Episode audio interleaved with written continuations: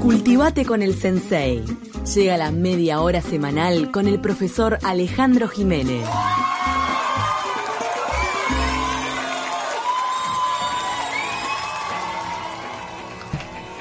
Nos trae un tema que está en el candelero. Hasta se puso incisivo y quiso averiguar si la serie Gambito de Dama, de la que habla Twitter entero y la gente anda mirando, es la más vista de Netflix en Uruguay. Eh, ¿eh? ¿Te Sí. pusiste a ver si, ¿sí? Si contó con asesores, se puso a ver. Ahí Si, está. si había ¿Cómo gente andan? que asesorara, tiene todos los detalles. Empezamos, ¿cómo Ale les va? Jiménez. Empezamos escuchando Venus, que es una canción, una canción de Shocking Blue, una banda holandesa de 1969, que fue el, un número uno en Estados Unidos, década del 60, en donde está ambientada esta serie, que es una canción bastante provocadora, este, habla de, de una diosa en la cima de una montaña, y soy tu fuego y tu deseo, es una canción bastante conocida de, de oldies, ¿no? Y en esta serie de Gambito de Dama, ¿no? Se cruzan dos eh, mm, mm, aspectos que realmente fueron furor por los 70, ¿no? Eh, sobre todo los primeros años, que fue ajedrez y Guerra Fría, ¿no? Eh, esta serie es un... O sea, el Gambito de Damas es un nombre de una jugada ajedrez, de una apertura ajedrez, ¿no? Y la historia, vamos a contarla así por arriba, porque después hay que verla, es, una huérfana de a los nueve años que se convierte en estrella de ajedrez. Es Beth o Elizabeth Harmon, ¿no? Absolutamente de ficción. O sea, no, no existió el personaje, eh, sino que se basa en una novela de Walter Tevis de 1983, ¿no?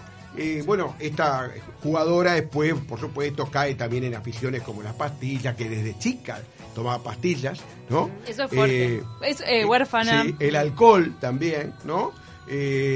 Y también tiene algo peculiar la protagonista, es Anya Taylor Joy, ¿no? Que es una este, actriz de 24 años, padre argentino escocés, madre inglesa española. Nació en Miami, pero vivió en Buenos Aires hasta los 6 años, desde el año de los 6 años, tal es así que ap- aprendió a hablar primero español que inglés. Y la escuché en algún video hablar en español y habla como nosotros, habla, o sea, lo que es la alfabetización temprana. Y bueno, y nos lleva un poco a hablar también de lo que es este juego que me decía recién Cecilia que juega este, su hija, bueno, este, dónde surge este, de los lo más mm, eh, pretérito es el del siglo VI en la India, ¿no? Había un juego que llamaba Chaturanga, que es tomado por los persas y por los árabes, ¿no?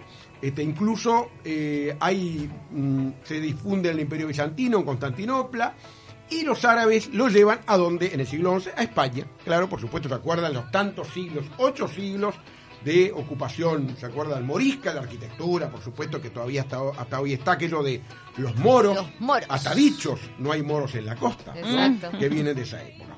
Y en el siglo XV se supone que nace el ajedrez moderno. Eh, Valencia es una ciudad muy apegada o muy relacionada con el ajedrez. Y, y por supuesto que vamos a ver, vamos a escuchar ahora a una jugadora y profesora de ajedrez que nos va a contar brevemente si es creíble la historia, porque algunos dijeron, ¿esta historia es creíble? O sea, ¿realmente puede pasar? Bueno, Camila Colombo es quien, a quien vamos a escuchar ahora. Bueno, antes de responder si es creíble o no la serie de Gambito de Dama, quiero destacar que es muy buena y muy interesante, sobre todo porque muestra muchas cosas reales en relación al ajedrez, Eh, no solo los movimientos y las partidas, sino también algunas dinámicas que se dan en el ambiente y en los torneos. Eh, por otro lado, bueno, como profesora y jugadora de ajedrez, creo que el, proceso de la personaje de aprendizaje es poco probable. Eh, cómo aprende casi sola, cómo mejora de una forma extraordinaria y, sin, mucha ayuda o sin mucho en- entrenamiento ni estudio. Eh, obvio que es un recurso cinematográfico, ¿no? Pero en cierto aspecto transmite la idea de que con mucho talento ya podés aprender y comenzar a jugar y ganar, siempre. Eh, porque ya comienza, digamos, eh, los, a jugar torneos o bueno, la simultánea que siendo niña da y, y es impresionante, ¿no?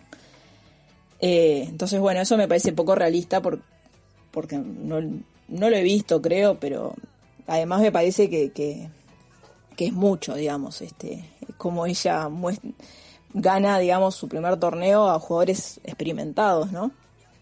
Este, pero bueno, cuando comienza a juntarse con otros jugadores y le dicen que necesita estudiar y entrenar, ¿no? Y comienzan como a, prepararse juntos, la cosa se vuelve como más realista, se, se vuelve realmente más de, de- desde un lado de que para jugar bien no solo, no solo tenés que tener talento, sino que tenés que esforzarte, prepararte, digo, y jugar con otros.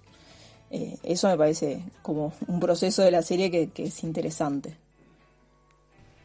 Bueno, este, eh, ustedes escucharon que, que está que es posible, ¿no? Pero capaz que esa llegada, o- ahí Claro, hay mucho le- de, de ah. genético, de algo así como innato, ¿no? En esto de Como ¿no? que lo, lo poco creíble es que arranque pintándole la cara a todos. Ahí está. Eso, como que al principio se habla mucho de entrenamiento de Se habla mucho de, intu- de intuición también en la, en la serie, ¿no? Bueno, ¿por qué en la URSS, no? El ajedrez. Bueno, vamos a empezar por Rusia y por el zar Pedro I, entre mil, fue zar entre 1682 y 1721.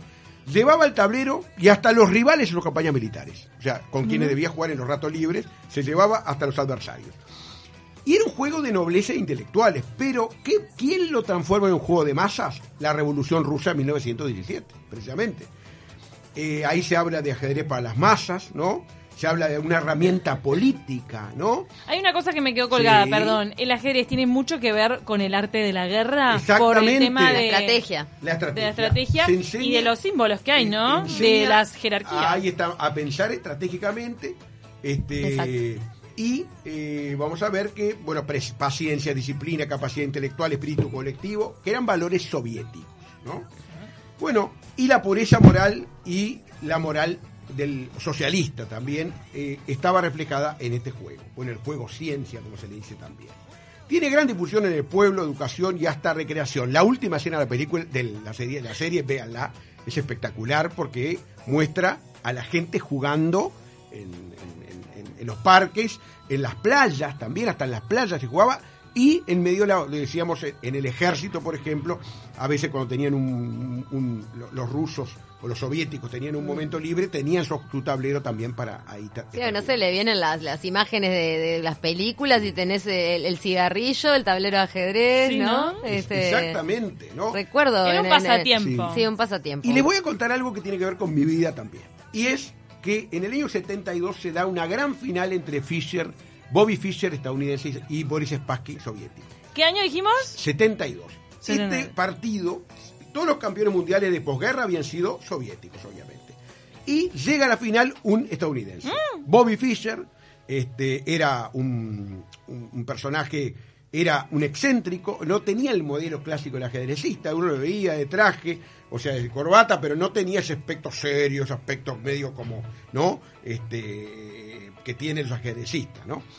Y el partido final, ¿no? Llega a la final, hay una clasificatoria, llega a finales y va a desafiar al campeón que era Boris Spassky. Se da en Reykjavik, Islandia. Eso se da entre el 11 de julio y el 1 de septiembre del año 1972. Y tengo un recuerdo mío. Yo iba a la escuela y, y recuerdo eh, en el Instituto Crando que hice la escuela, en los recreos, ese mes y medio, se jugaba ajedrez, pero a lo loco, se jugaba en las plazas, se jugaba en, las bibliotecas, se jugaba en todos lados ajedrez. Fue un furor mundial, porque era un partido que era más que un partido de ajedrez. Era un enfrentamiento de Guerra Fría, como lo era la carrera espacial, como era- lo eran los Juegos Olímpicos, en donde competían a quién ganaba más medallas, ¿se acuerdan? Que era así. Bueno, la cosa es que, en definitiva, eh, Reykjavik fue el centro del mundo, que no es una ciudad ni un país, Islandia, muy, muy este, difundido. Este, durante ¿Cómo- transmitían esos ¿no? partidos? Transmitía, claro, no, había todo un protocolo, no podían entrar cámaras, por ejemplo, Ah. ¿no? O sea, no podían, había relatores. no podían llevar caramelos ni chocolates por el ruido que hacía. No dejaban entrar a menores de 10 años, por ejemplo. O sea, todos esos protocolos que tenían que ver con esa concentración que se, que se venía, que se veía ahí. Fischer tenía 29 años, era gran maestro desde los 15 y su madre lo había abandonado a los 17 en años en Brooklyn, lo había dejado solo en un apartamento, aspectos parecidos con el de Ay, Beth qué Harmon. triste, qué horror. Muy parecido. La historia de Beth Harmon es bastante parecida a la de Fischer. Eh, estudió ruso para leer li- libros soviéticos, ahí igual que Beth Harmon también, ¿no? Y eh, termina ganando ese, ese, ese, eh, ese partido, ¿no? En este año crucial Eh, de la eh, Guerra Fría. 1972, hay que tener en cuenta Vietnam en, en su plenitud, Oh. ¿no? Y después pasa algo muy, eh, curioso y es bueno, por supuesto que eh, Estados Unidos eh, fue un festejo eso, ¿no? Porque era parte del triunfo de, de lo que era su contra su rival, no solo en el tablero de ajedrez. Claro, era toda una, una lucha ideológica, ¿no? En, Exactamente eh, a a- través arriba de, de, esa a mesa. través de eso. Bueno, ¿qué pasa con Fischer? Nunca defendió el título. Temor a la derrota, la, la obsesión entra en un desequilibrio mental, no, no, no toleraba perder. Mirá cómo Ahí hoy está. cierra este programa con el mismo tema que Programa arrancó. perfecto. Y- Un mal perdedor. Eh, debía jugar con Anatoly Karpov, que era quien había ganado la eliminatoria, lo tenía que desafiar. Y propone algo bastante absurdo, que es que él ganaba con nueve victorias, el que llegara primero a nueve, Mm. pero que Karpov tendría que ganar diez. O sea, como una ventaja por ser campeón. Delirante. La Federación de Ajedrez estudia el caso, no acepta las condiciones de Fischer, se fue a- a- alargando la situación y termina en el año 75, lo despojan del título mundial. O sea, perdió el Por título, le loco. sacaron el título por no querer enfrentar o por no querer jugar. ¿Y era ¿no? un roto? ¿Era un roto de la droga y Eh, todo eso? y después sí, cae, por supuesto, desaparece de la vida pública. En el año 92 se reitera el partido Spack y Fischer, ya más viejos, ya había terminado la Guerra Fría, año 92, la Guerra Fría terminó en el 91, y Fischer termina sus últimos años de una forma bastante lamentable, uno lo veía un aspecto de vagabundo, con barba larga, este, eh, declaraciones, por ejemplo, antisemitas, ¿no? pese a tener una madre judía, admiraba a Hitler y negaba el holocausto. ¿no? Y llega Wow. incluso a celebrar el ataque a las Torres Gemelas de eh, 11, 11S. Ya. ¿no? No puedo creer. Eh, y Estados Unidos pide su extradición.